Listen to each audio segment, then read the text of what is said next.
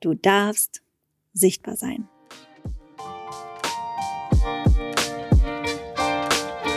House of Grace mit Sandra von Zabienski.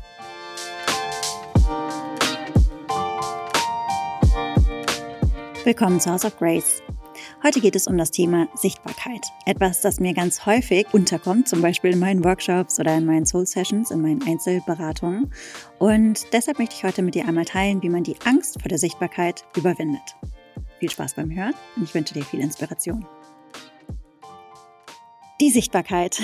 Ich glaube, 90 Prozent oder sagen wir 80 Prozent meiner Einzelberatung in den Soul Sessions dreht sich um das Thema, wie kann ich sichtbar werden auch natürlich, welche Produkte kann ich entwickeln, aber wie kann ich diese Angst überwinden, nach draußen zu gehen und mich zu zeigen?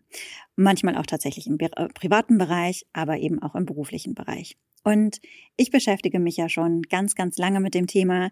Ich habe mit unter 30 meine erste Firma gegründet. Ich glaube, ich war damals 28. Ich erinnere mich ganz genau. Mich hat damals ein Artikel von der Brand 1, äh, ein Leitartikel von Wolf Lotter, ich kann mich sogar noch an den Journalisten erinnern, so wahnsinnig inspiriert. Er hat über das Kennedy-Memo geschrieben und ähm, dass Kennedy damals gefragt hat, warum schaffen wir es nicht, zum Mond zu fliegen und wieso sind uns andere voraus und arbeiten wir daran, wenn wir das wirklich wollen, arbeiten wir daran 24 Stunden, äh, geben wir alles. Also das einmal so grob zusammengefasst, das eigentliche Zitat ist anders. Und das hat mich so inspiriert, dass ich gedacht habe, ja, das will ich auch. Ich will meine eigene Firma haben und ähm, habe das dann mit, ich glaube, 28, 29 dann tatsächlich auch umgesetzt und stand dann eben natürlich auch einmal im Fokus. Ich hatte eine Mitgesellschafterin, aber zunächst war ich einmal die Frontfrau und musste das auch lernen. Deshalb freue ich mich sehr, heute mit dir die verschiedenen Schritte zu teilen. Ich habe das äh, natürlich auch in meinem zweiten Job oder meiner zweiten Joblaufbahn im Yoga und spirituellen Business genauso gemacht. Auch da musste ich nach draußen, auch da musste ich meine Angebote entwickeln, auch da musste ich aktiv werden. Und ich hoffe, Vielleicht kann ich deinen Weg ein bisschen verkürzen, indem ich dir mitteile, was mir geholfen hat, wie wir die Angst überwinden können und auch ein paar Anregungen, wie du dich vielleicht dann noch einmal selbst findest und positionieren kannst. Zunächst einmal die Angst, sichtbar zu sein, sich wirklich da draußen in die Arena zu stellen, wie Brené Brown das immer so schön sagt. Ähm, ja, dazu gehört es häufig Mut, weil es uns mit unserer, mit einer unserer Urängste konfrontiert. Und zwar ist es die Angst, abgelehnt zu werden. Ja, wenn wir es wirklich runterbrechen. Das Scheitern, das Geld verlieren, etc. All das ist ja im Endeffekt regelbar. Aber sich wirklich zu zeigen, bedeutet eben auch gesehen zu werden und das bedeutet wiederum die Möglichkeit, abgelehnt zu werden. Diese Funktion ist erst einmal gut ja, weil wir sind soziale Wesen, wir leben in einer Herde, wenn wir uns als Tiere betrachten, dann sind wir Herdentiere, wir haben ein soziales Gefüge und dieses soziale Gefüge ist fragil und muss natürlich in Balance gehalten werden. Und diese Angst zu entwickeln ist ein absolut sinnvoller Mechanismus für die Menschen. Insofern, für mich war das schon einmal eine gute Erkenntnis zu sehen, dass die Angst, abgelehnt zu werden, etwas ist, was äh, einmal jeder Mensch hat, fast jeder Mensch hat und auch einen Zweck hat.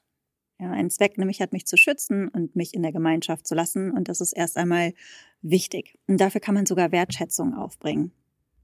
Genauso ist das mit der Scham, ja, gerade wenn wir uns schämen zu versagen oder wenn wir Angst haben zu scheitern und dann äh, vielleicht Zielscheibe von Spott oder Ablehnung sind.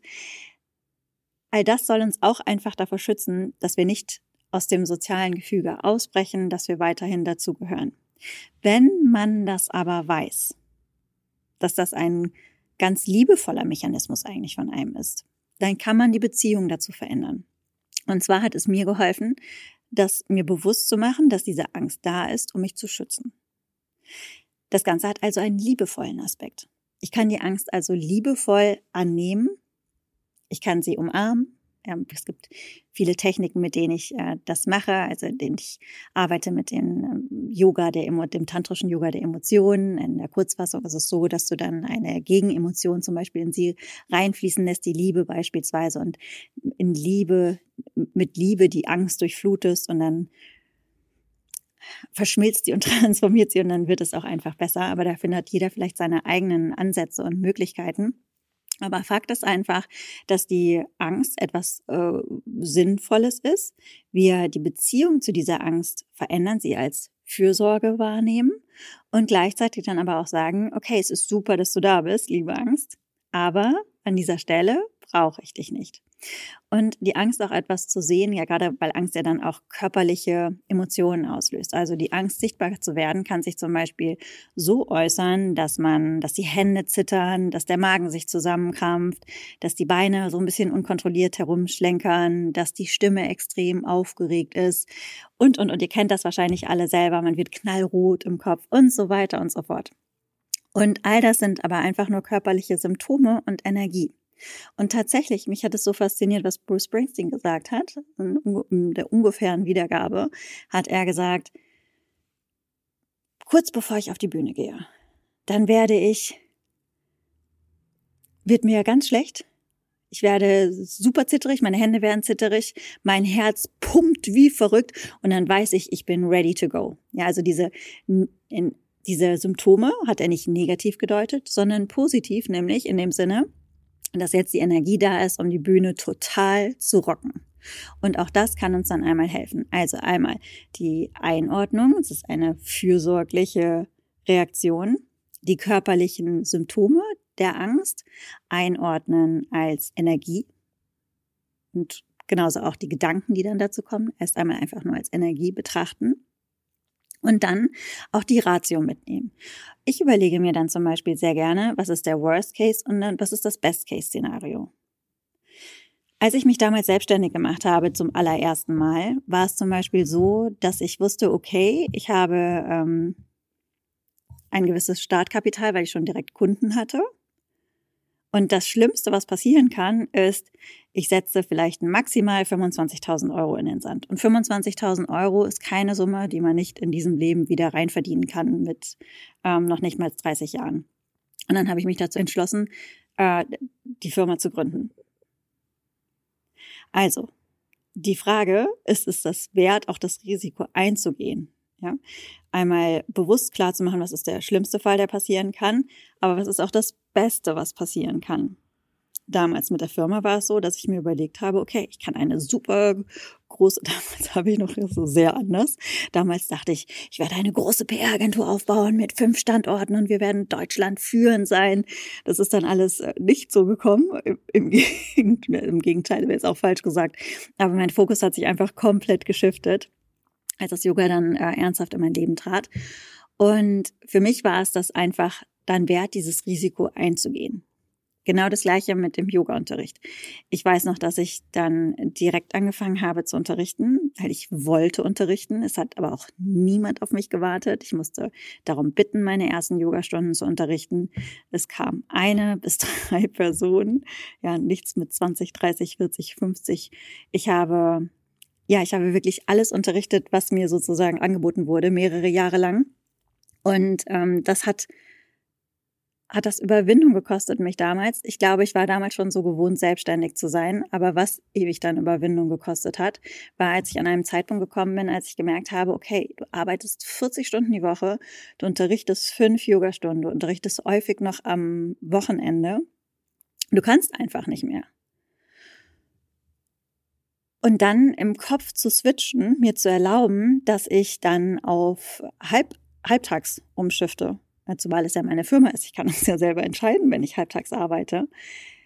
Das hat, äh, hat Mut gekostet, weil ich ein wahnsinniges Sicherheitsbedürfnis habe, was das Monetäre anbelangt.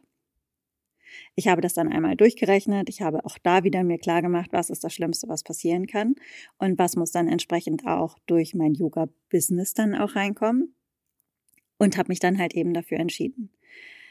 Ich hatte nicht so sehr das Problem, auf der Bühne zu stehen oder mich darzustellen. Ich glaube, das liegt daran, weil ich einfach schon zehn Jahre vorher gelernt habe oder die letzten, die zehn Jahre bis, die, bis dahin in meinem Berufsleben, in meinem Studienleben immer und immer wieder vor Menschen zu stehen und zu präsentieren. Aber wenn man da das Problem hat oder auch das Problem zu schreiben oder sich auf Instagram zu zeigen, auf Social Media zu zeigen, TikTok, ich weiß es nicht, welches, welchen Kanal du bedienst.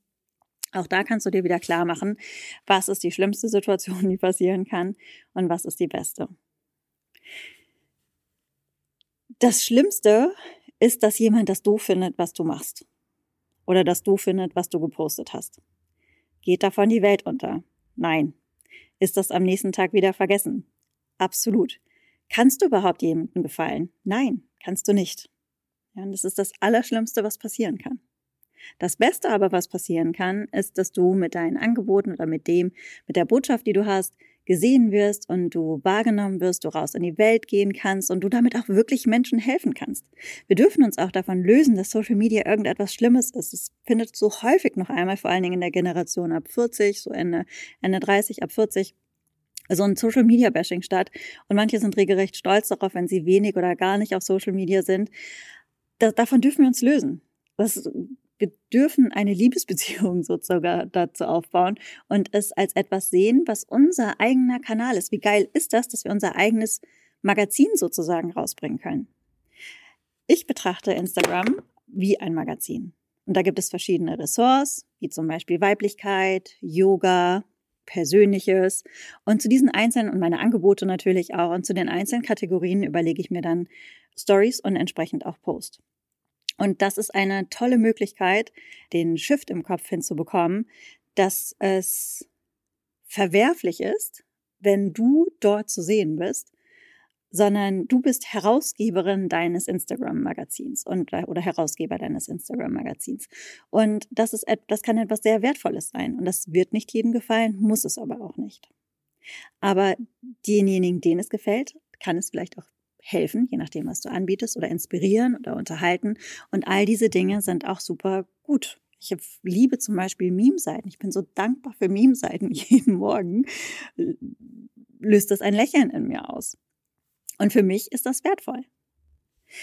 Also, Worst-Case-Szenario, Best-Case-Szenario, im wirklich aufschreiben, die Pros und die Cons und dann auch bewusst dafür entscheiden mit dem Bewusstsein. Und das habe ich schon so häufig gesagt, aber es ist so wahnsinnig wichtig. Mit dem Bewusstsein, welche Entscheidung treffe ich bei, diesen, bei dieser Risikoabwägung, wenn ich weiß, dass ich sterben werde? Werde ich das bereuen, dieses Risiko nicht eingegangen zu sein? Mit dem Bewusstsein, dass du in diesem Leben nicht allen Schmerz, jeder Peinlichkeit oder jedem Scheitern ausweichen kannst. Aber je mehr du kurzfristigen Schmerz und Unbehagen ausweichst, desto größer wird dieser dann in der Langzeit. Ja, also vielleicht ist es jetzt komfortabel, dich nicht zu zeigen, egal ob im beruflichen oder im privaten Umfeld, zu sagen, hey, hier bin ich und das bringe ich mit und ich weiß, da sind Fehler und da sind aber auch großartige Sachen and that's me. Auch wenn es kurzfristig komfortabler sein kann, weiterhin im Hintergrund zu verschwinden, mit der Mauer wie ein Chamäleon zu verschmelzen, wird es dich langfristig unglücklicher und unglücklicher machen. Und mit dem Bewusstsein, sich noch einmal all die Faktoren anzugucken.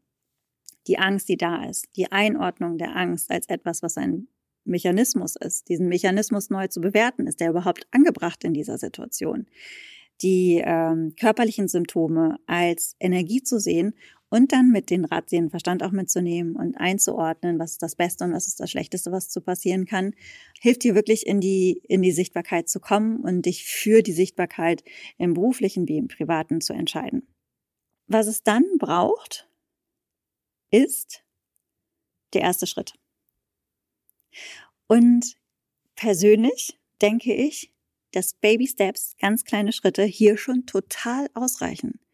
Wenn du Angst hast, sichtbar zu sein, nehmen wir nochmal das Beispiel Social Media, da musst du keine super ausgefeilte Social Media Strategie, Strategie sofort an der Hand haben und 50 Posts vorbereitet, professionellen Content. Fang doch vielleicht einfach erstmal klein an. Bereite drei, vier Posts vor, nehme dir vor, einmal die Woche zu posten und mach regelmäßig Stories. Ja, kleine, kleine Schritte. Wenn äh, das Problem ist, mit Workshops nach draußen zu gehen und du eigentlich davon träumst, komplett von Workshops zu leben, dann entwickel doch vielleicht erst einmal einen, versuche ihn vielleicht lokal zu unterrichten oder versuche einen einen einzigen Workshop online zu bewerben und da erstmal Erfahrung zu sammeln. Baby Steps werden so häufig unterschätzt. Wir müssen nicht sofort den, das große Ganze erreichen und lass dir da auch nichts von ähm, irgendwelchen anderen sagen, dass du sofort super groß alles, alles erzielen musst. Natürlich darfst du groß träumen. Das ist total schön. Aber große Träume ganz häufig führen die kleinen Schritte dahin. Und ich kann dir sagen, weißt du, von dem Buch träume ich gefühlt schon seit ich sieben bin. Und dann 2002 wurde es wahr. Also, äh, ich bin so unglaublich schlecht in Mathematik. Äh, da war ich 46, nee, 45. Müsste ich 38, 38 Jahre später. Egal, ihr könnt es vielleicht für mich ausrechnen. Es hat auf jeden Fall lange gedauert und innerhalb dieses Weges war auch ein Projekt, das abgelehnt worden ist von einer Literaturagentin. Und ich habe aber nicht aufgegeben. Ich habe weiter daran geglaubt, dass das Buch kommen wird. Und dann kam auch wirklich die zündende Idee und etwas, was mich so begeistert hat, nämlich die tantrischen Göttin. Und dann hat sich auch der Verlag gefunden. Es haben sich sogar zwei Verlage gefunden. Und äh, letztes Jahr war mein Buch dann auf der Frankfurter Buchmesse zu sehen und ist jetzt überall zu kaufen, falls du es noch nicht hast. Du kannst es bei Amazon, bei Thalia, in deiner kleinen Buchhandlung. Es ist wirklich überall zu kaufen und zu bestellen bekommen.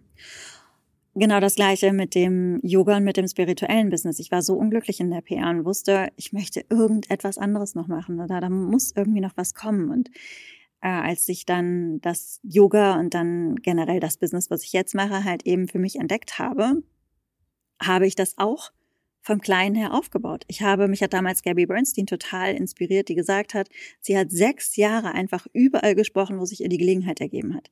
Sie hat sich einfach das Mikrofon geschnappt, wenn jemand gefragt hat, hat noch jemand was zu sagen und dann hat sie, ist sie aufgestanden und gesagt, I've got something to say, ich habe etwas zu sagen und hat erzählt, weil sie gerne Speakerin werden und Sprecherin werden wollte.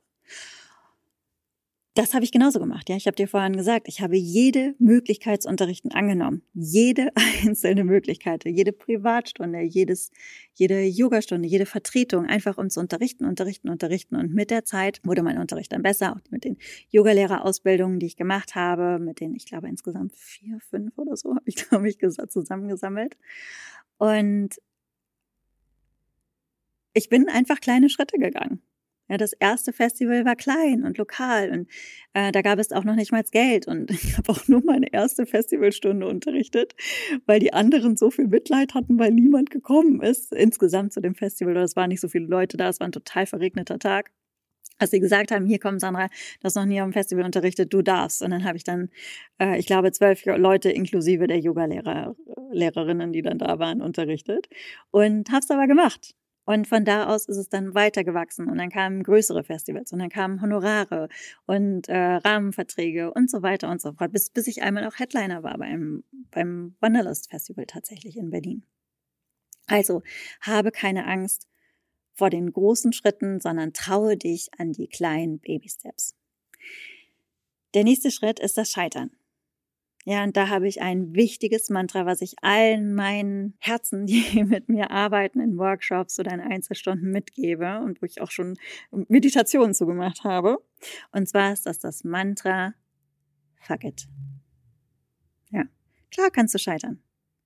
Klar gehen Dinge auch schief. Das wird auch so 1000-prozentig passieren. Ich weiß noch genau, wie ich in China unterrichtet habe und die Klasse war unfassbar voll. Ich hatte fast fünf, ich glaube 450 Leute da die richtig Schlange gestanden haben, um in die Klasse zu kommen. Und ich habe alles vorbereitet, hatte mehrere chinesische Helfer vorbereitet, die kleine Kärtchen verteilt haben, auf denen stand in chinesischen Schriftzeichen You are loved. Und ähm, in so, so rosa mit goldenen Lettern, mega schön. Ich habe das auch in, in Deutsch gemacht, habe das immer verteilt, wenn die Leute dann auf Shavas, aus Shavasana aufgewacht sind, haben sie dann You are loved gesehen. Und das habe ich dann auch in China alles vorbereitet. Und ich hab, war so konzentriert, habe total auf meine Übersetzerin geachtet, war im Raum, habe selber nicht vorgemacht, sondern habe auf Englisch unterrichtet, parallel auf die Übersetzerin gehört und, und, und, und, und. Die Musik ist ausgefallen, was mich am Anfang nervös gemacht hat. Und dann war ich am Ende und dann hat jemand gesagt, äh, Sandra, aber du, du hast noch 30 Minuten. Und ich, fuck ich habe mich so in der Zeit vertan, dass ich quasi schon fertig war mit der Stunde und aber eigentlich noch ganz viel Zeit hatte. Und dann habe ich dann einfach improvisiert. Und ja, die Klasse hätte dann besser laufen können. Ich hätte zufriedener mit mir sein können. Aber so ist es halt. Ja, habe ich halt, ich habe es nicht ganz verkackt, würde ich nicht sagen, weil die waren am Ende zufrieden und es gab schönes Feedback und viel wichtiger war, glaube ich, noch, dass ich für Selfies und Fotos und Autogramme tatsächlich sogar zur Verfügung stand. Aber ist das optimal gelaufen? Nein. Was kann man da sagen? Ich habe es gelernt, ich werde darauf achten und der Rest, fuck it. Wenn du dir vorher einfach so viele Gedanken machst und dich dadurch behinderst, sag dir selbst, fuck it. Denn das was wäre, wenn? Ja, fuck it, dann passiert es halt. Egal. Wir machen doch keine Operation am offenen Herzen. Ja, wir sind ja keine Neurochirurgen, die am Gehirn herum operieren, wo Leben und Tod auf dem Spiel steht. Bei den meisten jedenfalls. Sondern es geht um unser privates Umfeld, um, um unsere Sichtbarkeit, wahrgenommen zu werden mit all den tollen Seiten, die man hat, aber auch mit all den Fehlern, die man hat und unangenehme Gefühle auszuhalten. Und verdammt, du hast die Fähigkeit, unangenehme Gefühle auszuhalten. Das ist, wir müssen ihnen nicht ausweichen, sondern da stehen zu bleiben und sagen, ja, verdammt, scheiße, habe ich verkackt, fuck it, mache ich das nächste Mal besser. Ist wahnsinnig kraftvoll. Die letzte Sache ist etwas, was vor allen Dingen Frauen betrifft, weil uns wurde in oder in meiner Sozialisierung und vielleicht auch in deiner, wenn dich diese Folge überhaupt interessiert, wurde dir vielleicht auch vermittelt, dass es irgendwie nicht schicklich ist, im Vordergrund zu stehen. Ja, wenn man gerade als Frau ja laut ist oder oder wahrnehmbar ist. Ja, und wenn du nicht dabei vielleicht besonders heilig oder zurückhaltend oder sonst etwas bist, aber du hast das Recht, so zu sein, wie du bist. Und jeder und jede hat das Recht, auch gesehen zu werden, genauso wie jeder liebenswert ist. Dass wir uns nicht in den Vordergrund stellen dürfen oder dass das als negativ bewertet wird, ich glaube, man kann das sogar fast bis in den Nationalsozialismus zurückverfolgen, in dem die Frau tüchtig war und gearbeitet hat und versorgt hat und äh, schön war, aber natürlich und äh, patent, ja, aber nicht kapriziös oder nicht glamourös oder nicht machtvoll und auch nicht, ähm, ja, nicht als, äh, nicht in der Führung. Und du darfst die Führung über dein Leben übernehmen. Und dazu darfst und musst du dich trauen, auch rauszugehen. Weil sonst, wenn du nicht dein Leben bestimmst, dann werden es andere für dich bestimmen. Und willst du am Ende deines Lebens wirklich sagen, andere haben darüber bestimmt, wie ich mein Leben lebe Nein. Also, du darfst sichtbar sein. Ich hoffe, diese Punkte haben dir ein bisschen geholfen. Ähm, ich werde auch einen Workshop dazu geben. Äh, alle Infos findest du auf meiner Website www.house-of-grace.de slash workshops. Und wenn dich das Thema interessiert oder du gerne auch noch wissen möchtest, wie sichtbar werden, sich das noch weiter, wie wir das noch weiter im Job zum Beispiel ausarbeiten können. Sprich, wie positionierst du dich? Was sind deine Angebote? Was ist deine Geschichte? Welches Storytelling solltest du nutzen? Dann äh, schreib mir doch in den Kommentaren oder schreib mir auf Instagram oder eine E-Mail. Ich freue mich sehr über dein Feedback. Darüber könnte ich auch noch einmal eine Podcast-Folge machen. Und ansonsten freue ich mich, wenn du diesen Podcast abonnierst, mir eine Bewertung da lässt und ich wünsche dir noch einen wundervollen Tag. Oder Abend, wenn du den Podcast am Abend hörst. Dankeschön und bis zum nächsten Mal.